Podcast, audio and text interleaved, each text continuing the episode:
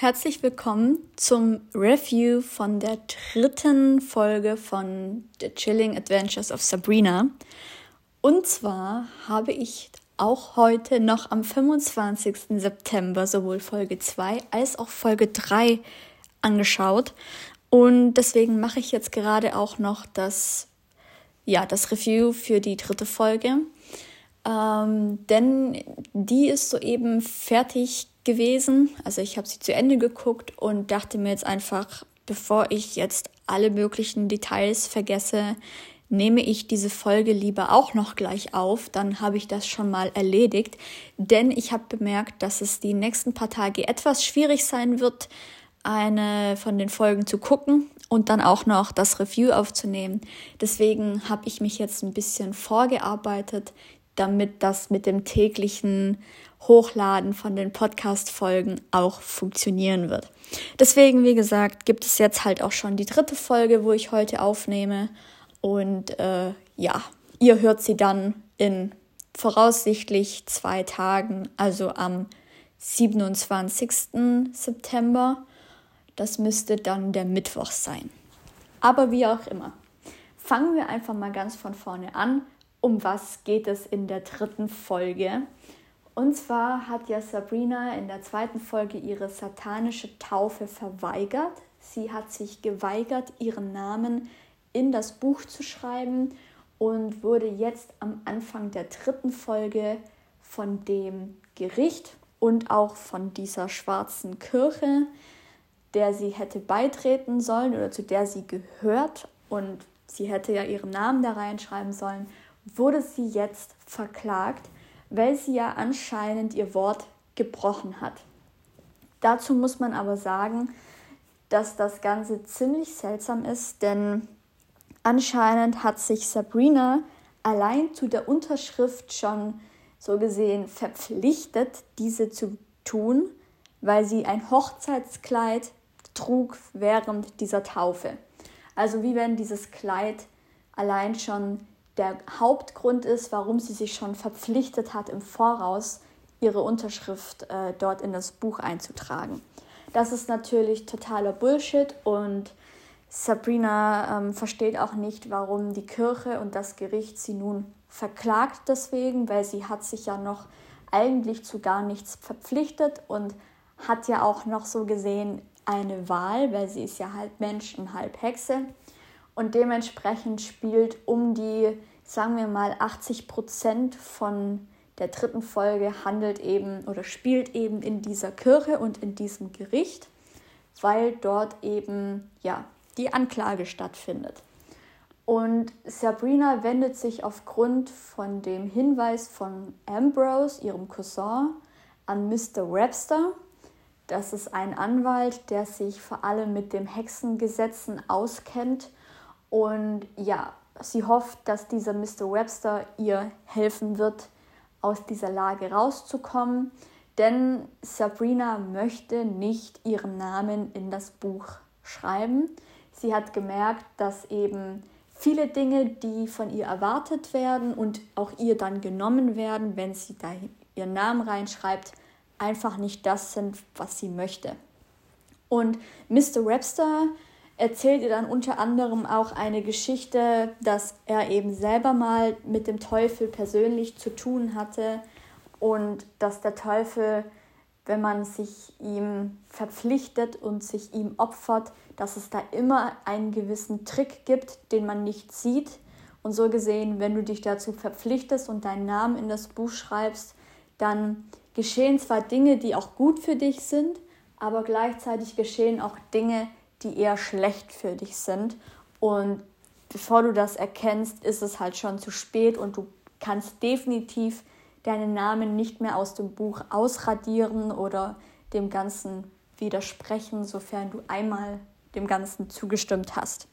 Das äh, ja, ist natürlich genau das Gegenteil, was am Anfang der zweiten Episode Sabrina erzählt wurde von diesem Hohepriester dass sie eben sich das Ganze angucken kann und wenn das doch nicht ihr Ding ist, dann kann sie da auch wieder austreten.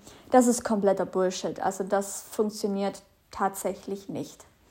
Ja, und dann kommt es eben zu der Auflösung dass Sabrinas Tante Hilda und Sabrinas Mutter damals, als Sabrina auf die Welt kam, ja, wurde Sabrina auf den Wunsch von ihrer Mutter in einer christlichen Kirche getauft. Sprich, zum einen ist es eine christliche Kirche gewesen und zum anderen auch eine menschliche Kirche. Und äh, ja, jetzt hat mein PC mir gerade reingeredet in die Aufnahme. Ähm, ja, das lasse ich jetzt einfach drin. Ja, also zum einen wurde sie in einer christlichen Kirche ähm, getauft und zum anderen in einer menschlichen Kirche. Das sind natürlich zwei Punkte, die zum einen schon mal sagen, okay, sie kann nicht in zwei Kirchen gleichzeitig sein und sie kann auf keinen Fall ihren Namen in das Buch schreiben und einer anderen Kirche beitreten oder besser gesagt, sie kann nicht ihrer ja, der dunklen oder der schwarzen Kirche beitreten oder sich der Kirche verpflichtet haben, wenn sie da davor von einer anderen Kirche bereits getauft wurde. Das heißt also, es existiert ein Dokument, wo drauf steht, dass Sabrina, genauer gesagt, ein oder zwei Tage vor dem Beitritt in die schwarze Kirche bereits getauft wurde, und zwar in einer christlichen Kirche. Dementsprechend sind die Verpflichtungen, die ja überall schon drinstehen, dass sie an ihrem 16. Geburtstag, weil sie eben der Kirche angehört, sich dazu verpflichtet, Satan zu dienen, dass das gar nicht stimmen kann. Also dass das gar nicht geht, weil Sabrina da davor von ihrer Mutter so gesehen getauft wurde. Ähm, und das, ja, ist so gesehen das größte Argument in diesem Fall. Ganz ehrlich, diese ganze Sache in dieser Kirche und in dem Gericht war völlig umsonst. Ähm, aber das liegt auch daran, dass ihre Tanten das einfach verschwiegen haben und es niemandem erzählt haben. Denn Tante Hilda wird aufgrund dessen auch aus der Kirche verbannt, weil sie eben in einer christlichen Kirche dafür gesorgt hat, dass Sabrina unter anderem dort getauft wird. Und das wiederum ist natürlich ein No-Go, wenn man der schwarzen Kirche schon dazugehört oder angehört.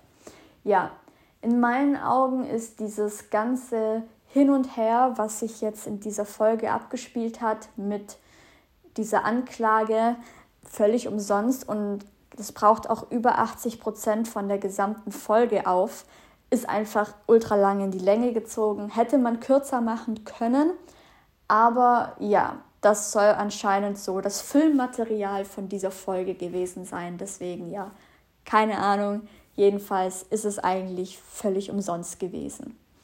Auf der anderen Seite haben wir immer noch den Fall mit Connor, der äh, ja erstochen wurde und von Ambrose nun bestattet wird. Dort findet gerade die Beerdigung statt und dort lernt Ambrose einen gewissen Luke kennen und dieser Luke scheint ein Freund gewesen zu sein von Connor und äh, ja, die beiden, keine Ahnung, was dann passiert, ähm, treiben es auf einmal miteinander, wie wenn sie sich schon seit Ewigkeiten kennen. Ähm, ja, und es stellt sich heraus, dass dieser Luke eben wie Connor eben auch ein Hexer ist, also auch so wie Ambrose, der ist ja auch ein Hexer.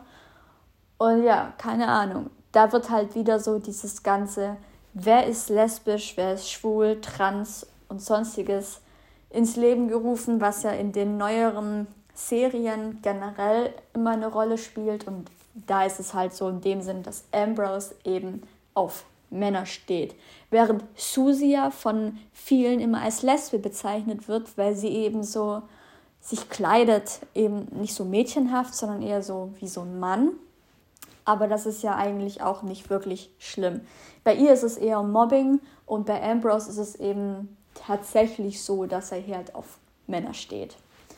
Ja, und wenn ich jetzt noch so darüber nachdenke, gibt es noch eine Sache, die in dieser Folge eine größere Rolle gespielt hat. Und zwar lernen wir von Harvey endlich mal so ein bisschen die Familie kennen, darunter auch seinen Bruder und seinen Vater. Der Vater hat definitiv Aggressionsprobleme, während der Bruder, der älter ist wie Harvey, ihn eher beschützen möchte, weil Harvey hat mal in der Mine von da, wo sein Vater arbeitet, ein sehr, sehr gruseliges Wesen mit Hörnern gesehen. Und ich bin mir noch nicht ganz sicher, was es mit diesem Wesen auf sich hat und was Harvey da genau gesehen hat. Allerdings, ja, leidet Harvey dann unter so Panikattacken, weil sein Vater ihn dazu zwingt, dass Harvey anstatt in einem Comicladen zu arbeiten, wo er ein Jobangebot bekommen hat, was ihm auch gefällt, weil er ja so Comiczeichnungen generell macht und so, äh, wie nennt man das, Graphic Novels liest und so. Das findet sein Vater überhaupt nicht cool und deswegen kriegt er von seinem Vater den Job in der Mine mitzuhelfen und Harvey kann die Mine aber nicht betreten, weil er dementsprechend gleich eine Panikattacke bekommt. Das liegt daran, dass er halt als kleiner Junge sich mal in der Mine versteckt hat und dort auf dieses Wesen mit den Hörnern getroffen ist oder ja, das Wesen dort eben gesehen hat. Und das hat ihn halt so verschreckt, dass er dadurch ein bisschen traumatisiert ist und dementsprechend halt auch nicht mehr in diese Mine gehen kann, ohne dass er so Probleme damit kriegt. Das ist für seinen Vater natürlich überhaupt nicht cool und sein Vater weigert sich auch, das zu verstehen und ist dementsprechend aggressiv gegenüber Harvey. Aber Harveys Bruder beschützt ihn vor seinem Vater und redet ihm auch ein, dass das nicht geht, dass Harvey in diese Mine geht nach den traumatischen Ereignissen, mit denen Harvey jetzt zu tun hat. Ja, und äh, gleichzeitig lernen wir noch, dass die Mrs. Wardwell, die Lehrerin, zum einen Sabrina irgendwie nicht leiden kann und zum anderen auch dafür sorgt, dass Sabrina sich an der Schule wohlfühlt mit ihren Freunden und alles, dass da alles gut funktioniert und so. Also sie wechselt immer so Seiten. Ähm, das ist noch nicht ganz klar, warum eigentlich, aber sie gehört ja zur bösen Seite und ich glaube einfach, dass sie auf der einen Seite Sabrina schaden möchte, aber auch auf der anderen Seite einfach Sabrinas Vertrauen gewinnen möchte und da an der Schule ein paar Bücher, die eigentlich sehr bekannt sind, verboten wurden und plötzlich verschwunden sind, gründet Mrs. Wardwell mit einigen Mädchen, die gerne lesen, einen Bücherclub und ja, sorgt eben dafür, dass Sabrina und ihre Freunde ihr vertrauen. Was dann schlussendlich noch passiert, kann ich euch zum heutigen Zeitpunkt noch nicht sagen. Ich bin aber sehr gespannt auf die vierte Folge und freue mich auch schon darauf, diese dann bald angucken zu können. Ja, wie fand ich diese Folge? Mm, naja, also dadurch, dass rund 80 Prozent von der Folge eben damit zu tun haben, dass es um die Anhörung von Sabrina geht und Sabrina auch ja einige Probleme selber irgendwie lösen muss.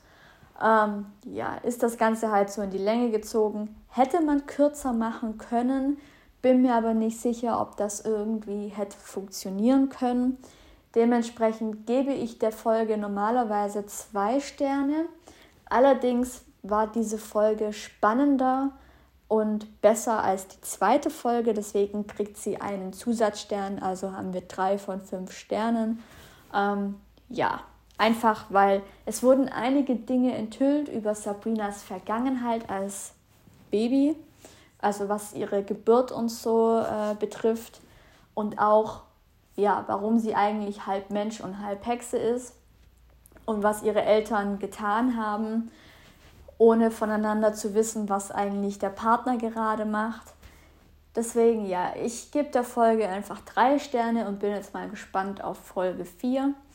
Wie gesagt, äh, morgen früh gibt es dann die vierte Folge auch als Hörspiel oder Hörversion wieder, Hörfassung. Dann könnt ihr euch das Ganze auch noch anhören.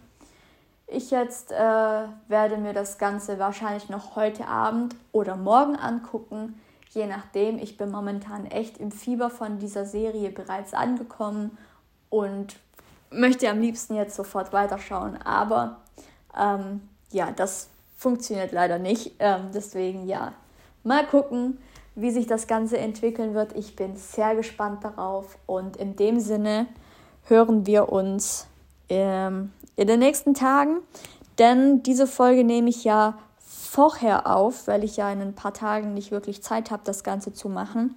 Aber wenn ihr diese Folge hört, dann sollte ich wieder Zeit haben, das Ganze täglich zu machen, so wie es dieses Projekt eigentlich auch verlangt. Aber es wird ja in den nächsten 36 Tagen immerhin nur eine Folge online kommen pro Tag oder ja, die Hörfassung und das Review. Von dem her ähm, ändert sich für euch nichts, nur wie ich das durchziehe, ändert sich ein bisschen aufgrund von verschiedenen Dingen, die gerade noch um mich herum passieren.